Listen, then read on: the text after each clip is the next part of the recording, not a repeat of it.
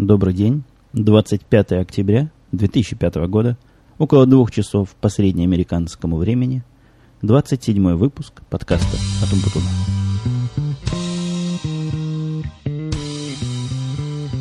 Итак, у нас сегодня в гостях, как и было обещано, не помню, обещал или нет, ну да, была история в прошлом подкасте про Магарыч. Так вот, Магарыч принесен, выпен, выпит, вы чувствуете. И Дима здесь. Дима. Да, здравствуйте, дорогие слушатели, я здесь с Магарычем. Как, как, какие впечатления о Магарыче? Ну, это не первый раз, когда мы такой Магарыч пьем. Очень хороший Магарыч. Всем рекомендую. Кто там, кто, кто засел на армянском, если есть возможности, конечно. Если есть возможности, то французский лучше. Да. Это у нас уже такая традиция сложилась. Я когда один подкаст веду, начинаю с писем читателей, а когда мы с тобой вдвоем начинаем с выпитого. Ну что ж, раз традиция, то нельзя ее нарушать. Да, сегодня мы пили, кстати, чтобы уж традиции придерживаться Хеннесси. Ну вот бутылку не допили. Но вряд ли даже сегодня допьем. Нет, не потому что не можем, потому что просто опыт показывает, что для под, того, чтобы что-то подкаст вести, ну все-таки нужен какой-то... Слишком много тоже плохо. Ну да, полбутылки самая, самая порция. Просто из уважения к нашим зрителям, то есть читателям, нам может, то есть слушателям, нам бы может быть и лучше, а вот лучше ли будет слушателям, вот вопрос. Ты знаешь, такой странный факт я заметил. Вот хотел с тобой сегодня в прямом эфире поделиться. Ну, тот 23-й подкаст, который мы с тобой вдвоем записали, поимел процентов на 15-20 больше слушателей, чем обычный вот этот регулярный мой подкаст. Ты понимаешь, что это означает? Я нет. Не понимаешь. Расшифровывай. Это означает, что где-то человек 30, где-то 40 ходит исключительно для того, чтобы тебя поймать. И вот они поймали тебя на том подкасте, и теперь ждут следующего. Ну не меня, не меня. Понимаете, ну тогда, ну что значит меня? А кого? Диалог. Как бы, два человека это больше, чем сумма, просто один и второй. Это уже диалог. А по какой это функции, простите? Спрошу вас как ученого. Исчисляется. Я не знаю. Просто сложное – это больше, чем сумма его составляющих. Я не знаю, кто это сказал, но это как бы научный факт. Вот диалог двух человек – это более сложно, чем просто, если каждый из них по отдельности говорит. Ну, ну тут, знаешь ли, а ты попробуй монолог сказать. Диалог-то всякий сможет. Ну, Кань, я об этом и говорю, что я, может, монолог... Если бы я один говорил, так на этот подкаст, может, вообще бы никто не пришел. Понятно. Ты темы приволок? Темы. Или как обычно? Темы как обычно. А вот, вот тема, кстати. Мы, ты, говорят, некоторые слушатели хотели взять интервью, то есть, чтобы Умпутун взял интервью своей жены. Жена, естественно, интервью не дала. А вот пока тут Умпутун курил с моей женой, я, я взял интервью у его жены. В каком-то смысле. Мы поговорили о политике. Ну, сначала там, в общем, жена Умпутуна сказала, что Путина... А нет, с чего началось? Началось э, с каких-то жертвоприношений. Да, вот, говорит, казаки, говорит, там, они из диких народов, и всего тысячу лет назад у них были человеческие жертвоприношения. Это кто такой сказал? Лена, сказал, твоя жена. Ага. А я говорю, что, мол, человеческие жертвоприношения есть и сейчас, только они по-другому называются. Вот конкретно, что есть суд над Саддамом Хусейном. Как нам некоторые не очень умные люди, на мой взгляд, пытаются объяснить, что вот был такой нехороший Саддам Хусейн, который угнетал очень хороший иракский народ. Ну как? Ну что это такое? Один человек угнетал весь народ. Ну бред. Что за кого нам воспринимаете? За идиотов? Нет, ну и народ был такой, и Саддам Хусейн был такой. Но почему суд над Хусейном? А я вот, мой взгляд, это такое символическое жертвоприношение. Его повесят, видимо. И таким образом, это как бы символический... Символи- символический акт. Да, акт вообще говоря, над всем иракским народом. Но не могут же его как бы... А, а вот это такое жертвоприношение в каком-то смысле. Жертвоприношение Саддама Хусейна для того, чтобы покончить с проклятым прошлым иракского народа. Вот, на мой... И, и вот думаешь, вот таким вот образом покончит? Нет, ну конечно, но, но символические акты имеют большое значение, между прочим.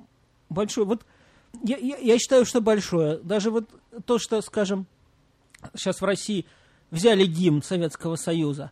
Казалось, ну какая разница, что там играют? Нет, это символ, это даже вот для самого человека очень важно. Хотя сам человек не поменялся, а вы думаете, что я вот происхожу из таких-то. Хотя там неизвестно, от кого он происходит на самом деле. И вообще это темное дело, что там в прошлом происходило, скажем, кто от кого происходит, это очень темное дело. Но важно не то, а важно, как человек себя идентифицирует. Это, это символ. И, и символы очень много значат в нашей жизни, я То считаю. есть ты поддерживаешь жертвоприношение, я так понимаю. А Хусейн это? Ну и вообще, вообще и в частности. Не, что значит поддерживаю? Я, Разде- разделяешь это мнение. Ну, ну, так оно происходит в жизни. А на Хусейна мне, честно говоря, наплевать. Я, я, я, я не его поклонник. Ну, повесят и повесят. Ну, действительно, мужик был говно. Другое дело, что нельзя все на него сваливать. Он, и вот это, он такой, как- какого выбрали его подчиненные. Не, а ты мне скажи, ты это начал с интервью, и вот этот вопрос каз- ка- казахов, которые... Казахов или казаков? Казаков, казаков. Казаки приносили жертвоприношение Тысячу лет назад. Ну, она, ну, она считает, что вообще, ну, казаки, мол, это произошли от коренных народов степных. Ну, действительно, были там какие-то народы, куда они делись уже? Да мне кажется, все там жертвоприношения тысячу лет назад приносили, не только казаки. Ну, Или- может, и все. А я что, говорю? Все, ну, все язычники. Но приносили еще же. вопросы вы какие поднимали на этом А, да, да, мы еще вопросы поднимали про Путина. Ну, ты, ты ты смотри, мы, мы в прошлый раз затронули... Есть у русскоязычной некоторой части аудитории две святые точки, наших все. Вот м, Ирак — это вот почти наше все, Мгм. а Путин — это для многих вообще настолько наше и настолько все, что даже трудно понять. Ну, это все, понимаешь? Либо, то есть, это для, действительно, ну, мы в конце концов пришли к выводу, что ну, он такой же, как все. Ну, нормаль- и- нормальный такой президент. Ну, то есть, конечно, он далеко не харизматическая личность такая. Ну, во-первых, молодой, да? Ну, хоть хотя Ру- бы то, руки что- не трясутся. Это много значит для, конкретного человека. Ну да, но, но жена моя на него так по-женски смотрит, и по-женски он ей, видимо, активно не нравится. А, а до чего мы дошли? А, мы, мы потом говорили о том, кого бы она выбрала, и вот тут-то мы разошлись. Она выбрала ну, вместо Путина. Ну хорошо. Вот. Ну, она кого? говорит, ну нет, никого нет. Все равно, как же никого нет? Ну кого же надо посадить на его место? Кого? Ну, ну, я бы, говорит, Хакамаду. А, а я эту, как Новодворскую. И тут Ты, ты круто и вот, и вот тут мы разошлись. Она говорит, Новодворская сумасшедшая. Я говорю, «Х- Хахамада демагог. И вот в этом, вот тут-то вот реально политические разногласия начались. Потому что там, ну, Путин, там, демократия против, там, этой, как вот, тоталитаризма. Тут как бы это не принципиальный вопрос. Это вопрос методологический. Мне кажется, как надо править? Там, царь должен править или демократия? Ну, конечно, демократия лучше. А вот уже... как- Что это лучше? Я, наоборот, с годами прихожу к мысли, что монархия более правильная форма правления. Она может и правильная, но она не, она не, как это, неустойчива. Что ли? Ну ладно, неважно, я хочу, не, не, не про то хотел сказать. Ну. Она, она более слабая форма, я не про то. Я про то, что вот настоящие разногласия это у нас с твоей женой начались именно в вопросе... Ой, извини, я тут подвинул. Что-то очень сложное оборудование у нас теперь в студии. Прямо очень чуткое. Ты его как двигаешь, сразу сам слышишь, как по ушам лупит, небось. Да, да, я хочу, вот настоящее разделение тут началось. Вот, допустим, демократия. Вот начали, начали выбирать. И два кандидата, казалось бы, обе демократа. А нифига. Новодворская, с одной стороны, и Хакамада. Не, ну, дядька, ну, Новодворская, конечно, какая-то на вид совершенно невменяемая. Да-да-да, вот она тоже связи- сказала, без что сумасшедшая. связи. С тем, демократка она или наоборот. А, а вот я слышал интервью, ты знаешь, очень разумно говорила. А, у Друг- меня, а у меня есть две других кандидатуры. Да. Я предлагаю на пост президента России, знаешь кого? Кого? Беньямина Нетаньяху. Как тебе моя идея? Да-да, где-то я читал, так вот, говорит, политическая неделя, да, три политических героя, говорит, э, ро- российской сцены. Буш там, Шарон и еще кто-то, и Саддам Хусейн. Действительно, почему же тогда не Бенемина Натаньягу? Ну, Если- по-моему, очень симпатичный мужик, мне он всегда нравился. Симпатично, но в Израиле не пробился, да? Ну как, он был какое-то время, а сейчас он, если не ошибаюсь, министр финансов, если не Он сняли ушел, еще. ушел. Ушел. Задвинули его, задвинули прямо генералы, там в Израиле все время генералы правят. Мне кажется, это неправильно, генералам не надо править. Генералы, конечно, хорошие ребята в своем деле, но править им не стоит. Ну, неважно. А, Бенемин Таягу, ну вот еще одна кандидатура. А вторая? А, вторая, а Явлинского не посадим? Я категорически против. А чего? Он же социалист. Ну, они там все социалисты. Ну, там, там не, бывает все. таких демократов. Новодворская не социалист. Ну, понятно. сре- Но среди вменяемых людей, которые ну, адекватно себя ведут, они все более или менее Ну, для социалиста только социалисты ведут себя адекватно. Понимаешь? Для... так что, я говорю, вот тут начинается реальное разделение. Нет, ты, ты по понимаешь, а откуда возьмутся в, в таком месте люди, которые не социалисты и при этом не чокнутые. Действительно, очень, э, действительно, как ни странно, вот я слушаю иногда российское там, всякая информация из России, получаю такое впечатление, что вот все, поле-то, понимаешь, выжженное. Кроме левых никого не осталось. Сейчас они начинают мутировать. И получается, что одни левые против других левых, а вот таких вот действительно правых-то практически нет. Вот Новодворская мне понравилась. Она хорошее интервью, она не дура. Она выглядит странно. Ну, ну действительно, но чтобы что-то... Ну, человек разбросал это самое в Большом театре при советской власти во время там концерта по поводу какого-то очередного летия октября антисоветские листовки. Ну, вообще надо кем-то быть, чтобы такое сделать. Это как бы антипутин. Ну, Путин, он может и неплох, неплохой человек, но он совершенно как бы такой ну, средний человек. А вот это вот личность, понимаешь? Новодворская это личность. Ты не очень понимаю, о чем к Путину прицепились вообще?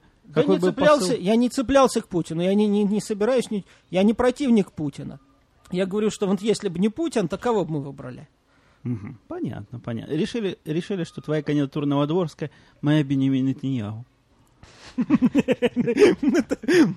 Твоя, мне кажется, все-таки менее вероятна. Во-во, вот. Я хотел как раз про твою то же самое сказать.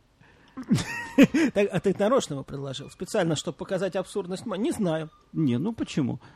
Ну, не знаю. Если про харизматичность говорить, то, вот, допустим, вот Ходорковский был бы харизматичен довольно-таки. Так он же коммунистам платил. Да какая в сущности разница? Ну вот, вот, вот, вот, кому разница, кому, кому нет разницы, кому и есть разница. Понятно. Да, крутенько мы прямо вот это начали. С политических тем буквально, с места в карьер.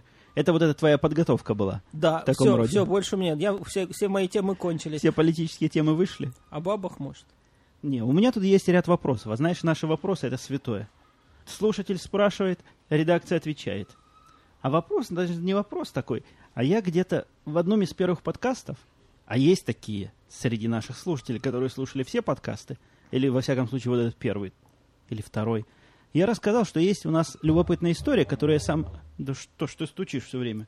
Я стул подвинул на этот раз. В прошлый раз микрофон, а теперь стул. Ну вообще ничего не двигай. Не шевели... Ну неудобно. Не шевелись и не дыши в микрофон. Не могу. Дыши в себя. Чем? Чем, извините, мне дышать, чтобы не в микрофон? Дышишь носом в себя, выдыхаешь животом. Выдыхать я этим местом сейчас не умею, не могу, но попробую. Учиться надо. Так вот, ты ж такое с тобой. Ну, двигать нельзя, ничего нельзя. Сижу тут буквально а я, а я, я также сижу, ничего, и буквально два раза в неделю. Ну, у тебя, видишь, видишь, ты привык. Понятно, отмазка детская. Так вот, в том выпуске было сказано, что есть такая история, которую я хотел бы рассказать слушателям, но без тебя, видимо, вряд ли получится ее рассказать. А именно, я имел в виду историю о том, как я снимал квартиру, как эта трагикомичная история началась и закончилась. И есть такие въедливые слушатели, которые говорят, обещал рассказать и не рассказал. И вот ты тут у меня в студии, и вот я тебя спрашиваю, расскажешь ли ты эту историю тяжелую? Может, ты начнешь, а... Ты не помнишь ее, что ли? Ты знаешь, уже что-то как-то начало я, забываться. Я, я тебе напомню, дружок, напомню. Ты был главным действующим персон, персонажем этой истории. Когда я квартиру снимал, если ты помнишь, вот этот дом, в котором мы сейчас с тобой пишем подкаст, угу. как мы его нашли случайно, да, ну, это не суть важно. А важно вопрос, который задал нам наш будущий квартирный хозяин, да? Не помню. Квартирный хозяин на кухне спросил меня, имею ли я постоянный источник заработка, угу в, в, в какими цифрами он выражается. Ну, это вполне такой адекватный вопрос для человека, который пытается сдать свой дом. Правильно? Я помню, не самый дешевый. не то ответил. Ну, да, ты ответил. Не помнишь, что ты ответил? Не, не помню. Ты ответил, что где, никакого источника... Я еще не успел рот открыть, и ты уже ответил, что никакого источника у меня нет, но, видимо, будет скоро и очень большой. Помнишь дальше, как развивалась история? Да, что-то он не захотел нам сдавать, да? После этого он позвонил через полчаса, сказал, что, к сожалению, не может нам сдать этот дом. Угу. Вот. И я начал с ним созваниваться, разговаривать. Он со мной общался, общался. А потом позвонил ему ты. А я ему позвонил... Э, у нас тут такая штука есть, провайдер называется в Америке. Короче, ты звонишь не напрямую, а через какую-то компанию. А компания моя, через которую я звоню, находится в Нью-Йорке. Но она там русская компания, дешевые звонки. И когда ты звонишь ему, то ему звонят из Нью-Йорка. Во-во, значит... подожди, я, объяснение маленькое. Когда он со мной разговаривал, я вообще с трудом понимал, что он меня спрашивает, поскольку был тогда чуть ли не, не сколько, три недели, месяц в Америке. американского языка практически не знал, и он меня там, видимо, спрашивал про семью. И я ему, видимо, отвечал, насколько я сейчас это понимаю, что у меня есть папа, есть мама, естественно. Он спросил, а папа где? Я сказал, папа, ну, где папа, где папа? По всему миру папа ездит.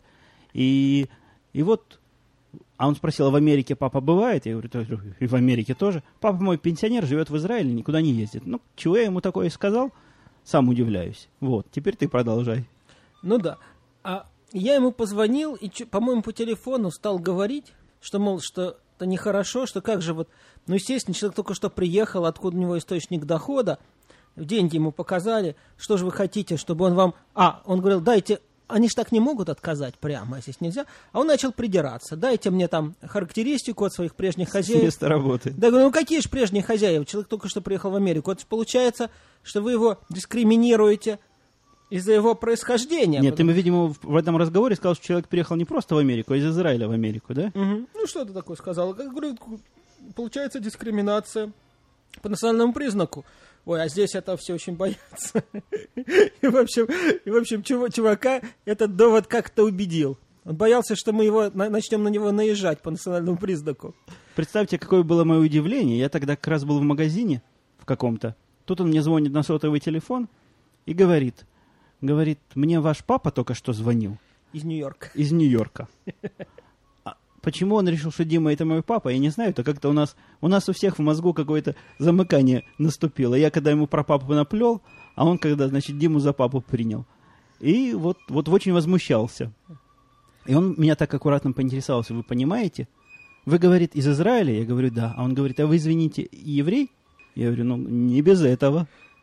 Он говорит, ну, вы понимаете, я вас отказался поначалу от вас не потому, что вы еврей, вы же это понимаете, не потому, что вы из Израиля. Ну, я тут в хорошего, значит, Гая сыграл, да, говорю, понимаю, понимаю, не в том дело, наверное, я понимаю ваши опасения. И чем там дальше дело закончилось? В общем, он согласился, когда папа из Нью-Йорка, вы понимаете? Но он так как хитро согласился. Типа деньги вперед за год, вперед надо было заплатить, Да, да, да? деньги вперед за год. Так мы ему сразу предлагали деньги. А, я ему как раз в том разговоре и предложил, по-моему, деньги вперед за год. Вот. Ну, тоже с трудом. Но, понимаете, папа из Нью-Йорка. Он, видимо, решил, что мы какая-то мафия. Русская, русская да. мафия.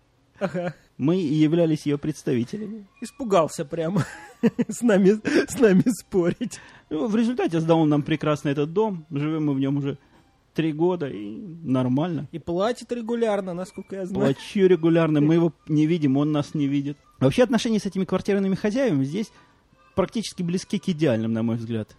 Вот тут, тут у меня в Израиле много хозяев было. Но вот чтобы какой-нибудь вот так вот по первому звонку, когда я сказал, холодильник поломался, приволок новый холодильник, ни слова не говоря, для меня это вообще какая-то удивительная открытость души. Хотя, с другой стороны, холодильник это дешево стоит. Чинить его, наверное, дешев... дороже будет, чем, чем новый принести. У тебя же чего-то такое привезли новое, не? Да-да, стиральную машину. Я уверял, что, хотя, как выяснилось, потом она вовсе не сломалась. Это я был виноват. Ну, там долгая история, не хочу рассказывать. Но, но идут они вот на такой контакт, по-моему, легко, да? Или твой не так? Ну, видимо, они понимают, что это неизбежно. Это их обязанность, как бы, предоставлять эти электроприборы. И, ну, что они будут там спорить? Ну, если... Нет, ну, мой, мой тоже с холодильником у нас проблема. Он привел мастера. Мастер на него посмотрел. Говорит, ну, ему лет 30, говорит, уже. Пожалуй, не буду чинить. Не буду открывать его даже. Да, так что все вот на этом и закончилось. Понятно. Ну, я думаю, мы плотненько осветили вопрос это, да? Да, давай, какие вопросы еще интересно.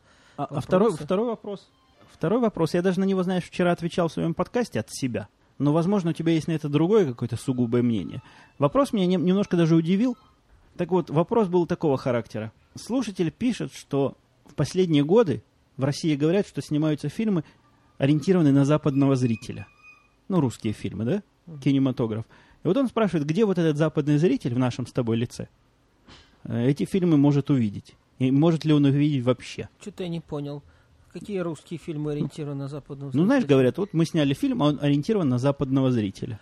Ну, я про фильмы не знаю. Я знаю про то, что, скажем, вот экспорт из России, например, экспорт шпрот из Латвии в Америку увеличился. Это значит, ли, данные? значит ли это, что американцы стали есть шпроты. Да нет, вот такие, как мы, эти шпроты и покупаем. Я думаю, что и, и касательно фильм, русских фильмов, Да, я, наверное- я- я ответил, что я вообще ни одного фильма в кинотеатре здесь русского не видел никогда. И даже не слышал, что они здесь такие бывают. Не знаю, не знаю, где их показывают и где вот этот западный зритель их смотрит.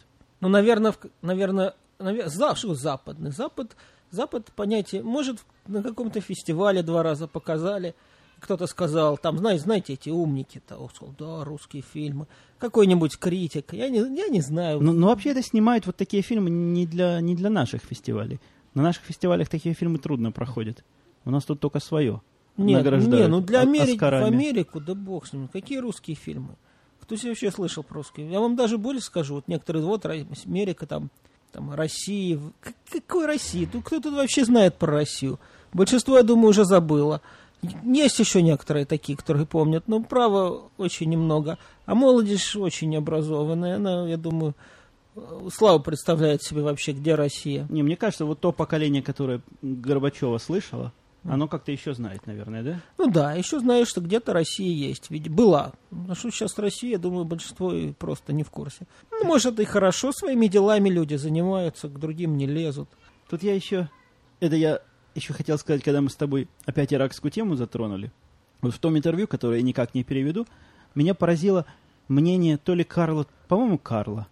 Я его спросил, как он относится к войне в Ираке, и он ответил, ну, я тебе рассказывал уже эту историю, и он ответил, что он считает это правильным делом, потому что народ Ирака вот так вот без демократии жил, а теперь он будет жить при демократии. На полном серьезе, причем, вот это он говорит.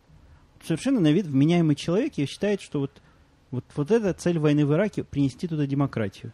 Ну, какая-то... По-моему, это то, за, за что американцев называют наивными, нет? Ну, тут, я думаю, ну, я думаю, многие действительно так думают, что демок... Может, действительно и привнесут, что ж какая, привнесут. Что ж, демократия какая-то все-таки, как-никак там появилась. Фарм... Ну, ну, опять же, говорить, что война из-за нефти, тоже глупость. Какая нефть-то? Нефть только подорожала от этой войны. Не, ну война не за нефтью, но, по-моему, считать, что она из-за демократии, это еще хуже, чем считать, что она из-за нефти. Некоторые думают, ну, а Бушу надо было как-то объяснить. Не можешь он так прямо сказать, зачем он ее начал? Понимаешь, понимаешь, он, он тоже он не может вылезть из своей шкуры. Не может сказать больше того, что он может сказать. Ну, вот и некоторые считают, что ради демократии. Вот, говорят, мы проигрываем войну. Почему? Не установили в Ираке демократию. Ну, елы пал Что это значит? Не, ус- ну, не установили демократию. Что ж, почему же мы проигрываем войну? Я, эта война была... Опять же, каждый по-своему ее понимает. Тут нету единого мнения-то, мне кажется. Не знаю. Сложный вопрос оказался. Ладно, переходим к следующему пункту нашей программы на сегодня. Я вчера послушал... Не-не, а хорошо, а ты что считаешь? Ради чего война-то? Или Ну, ну уж точно не- ради демократии. Не, ну да, если... Ну, надо какого-то врага найти и наказать. Вот нашли и наказали. ну, Я тоже считаю, что По-моему, так. совершенно концептуальная вещь, и, в общем, простая, простая совершенно теория. Точно, да, к- да, я, я согласен с тобой. А про демократию это как-то... И Саддама Хусейна тоже. Надо врага найти. Вот на символического врага. Как символ, так сказать, всего зла. всего иракского зла. Да, да, так. Мне Знаешь- кажется, так оно и есть. И тут другие придумки. Ну, это уж совсем придумки будут. Но нельзя, так сказать, не имеют они права, так сказать, что вот мы хотим... Ну, не имеют права. Но Карл... наказать Ирак. Карл, я, допустим, когда Патрика спрашивал этот вопрос, я не ожидал от него какого-то интеллигентного ответа. Но Карл, в общем, человек-то на вид, ну, такой продвинутый. И мог бы головой раскинуть. Да тоже продвинутый, неизвестно, насколько он продвинутый. Так говорит он красиво, говорит, что он из академической среды. Говорит, един- дважды Нобелевскому лауреату, говорит, единственный в мире дважды Нобелевский лауреат, жил в соседнем доме, и он ему программировал будильник, потому что он, Карл, программист, а лауреат, у лауреата с программированием были проблемы. А что за лауреат был? Чего он Я, заб- я забыл, забыл. Не тот, который транзистор придумал? Да, по-моему, транзистор, да. А, а за что ж ему вторую дали? Наверное, еще что-то придумал. Ладно, пере- переползаю к другой теме, кстати. Кстати, другая тема вот у меня записана. Вот послушал вчера-сегодня подкаст, я тебе тоже о нем говорил вкратце, где автор обсуждает в течение там нескольких минут тему, как в России не любят иностранцев. У тебя есть мнение вообще, почему в России не любят иностранцев? Мне всегда казалось, что в России очень любят иностранцев. Ну, как бы у каждой медали две стороны. С одной стороны любят. Вот они их так любят. Иностранцы приезжают, ведут себя, прямо скажем, ну, как простые люди. Что Не, ну, иностранцы? ты в молодости иностранцев любил, пока, ну, пока сам не стал иностранцем. У меня даже такой возможности не было любить Не, ну их. Я теоретически. Я, не например, видел. теоретически очень любил негров. Мне казалось, что негров надо любить. Не, ну это... Негров, конечно, я не очень любил. Что даже тогда уже. Как тебе сказать? Не, ну я был интернационалист, конечно. У меня же коммунисты воспитывали, что ты хочешь. Я не про то. Я про иностран... нормальных иностранцев. Белых. Живы- живых. Живых. Ты знаешь, я им как-то завидовал всегда. Мне казалось, что вот, наверное, все-таки уже тогда я как-то недолюбливал вот этот вот их как бы гор, их гордость своим высоким уровнем жизни. Мне тогда уже, может, или, может, может, я их и не знал-то на самом деле, может, у них и гордости такой нет. Ну, мои столкновения с иностранцами были крайне, крайне редкие. Э, Конечно, когда пару раз там с ними сталкивалась, всегда хотелось как бы Какую-нибудь гадость им сделать. не-не-не, или там помочь. И вопросы зада- задавал глубокие там в отношениях России с иностранным, с иностранным. Например, приезжает какой-то, не знаю, там техник, починить, ну не, ну, не унитаз все-таки, ну там какой-то прибор. А, Ну, ты, с- а ты с ним ну, про на- судьбу мировой а революции? Да, ну как, вот тут у меня смотрит как как, вот же ну, простой мужик какой-то немецкий. Там приехал в какую-то страну странную, ну, починил прибор, а тут с ним про судьбу не революция, а вообще там про судьбу Европы. Да он не знает, он приедет домой, он там либо пиво выпьет, либо, не знаю, к семье своей поедет там. Ну, ну совершенно. Как бы оказались иностранцы на поверку не так хороши, как мы думали. Совершеннейшие, совершеннейшие простые люди.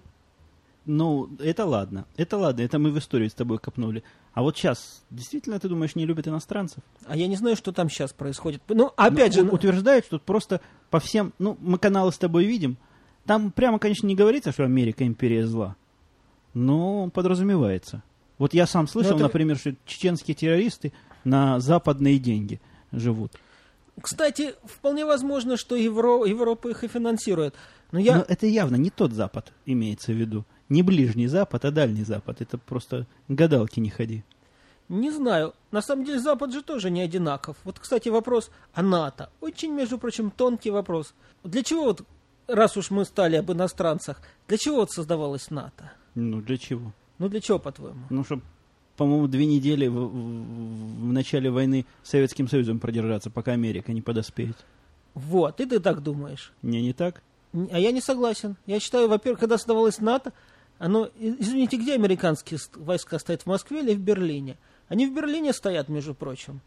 Они, это, мне кажется, НАТО создавалось, чтобы за, за, за немцами и вообще за Европой присматривать. Ну, потом, разумеется, у него появилась, когда уже стала конфронтация с Советским Союзом, вторая, как бы, обязанность э, противостоять Советскому Союзу. А вот сейчас уже некому противостоять, и все спрашивают, что русские, как же, вот мы уже нет, а НАТО еще есть. Им тоже кажется, что вот мы, да нифига подобного, никто там, ну, как бы, не главная цель. Вообще, вообще да и ам- американцам до России большого дела нет. Ну, Во-во, вот меня вот как раз это тоже несколько э, задевает. Вот американцам до России, в общем, дела нет. Они за Европой присматривают, а Россия, ну что для них Россия? Они, они же все из западной, в общем-то, Европы. У них как бы их связывают Но- исторические но, корни но с объяс- западной но Европы. объясни мне, дружище, а почему России такое большое дело до американцев? Россия всегда до всех дела. Э, Это, это, вот это русское мессианство? Да я не знаю, мессианство ли, какая-то несамодостаточность, я бы скорее сказал. Ну, это, это, это как в собачьем сердце. Помнишь, когда он не хотел давать милостыню на каких-то немецких оборванцев?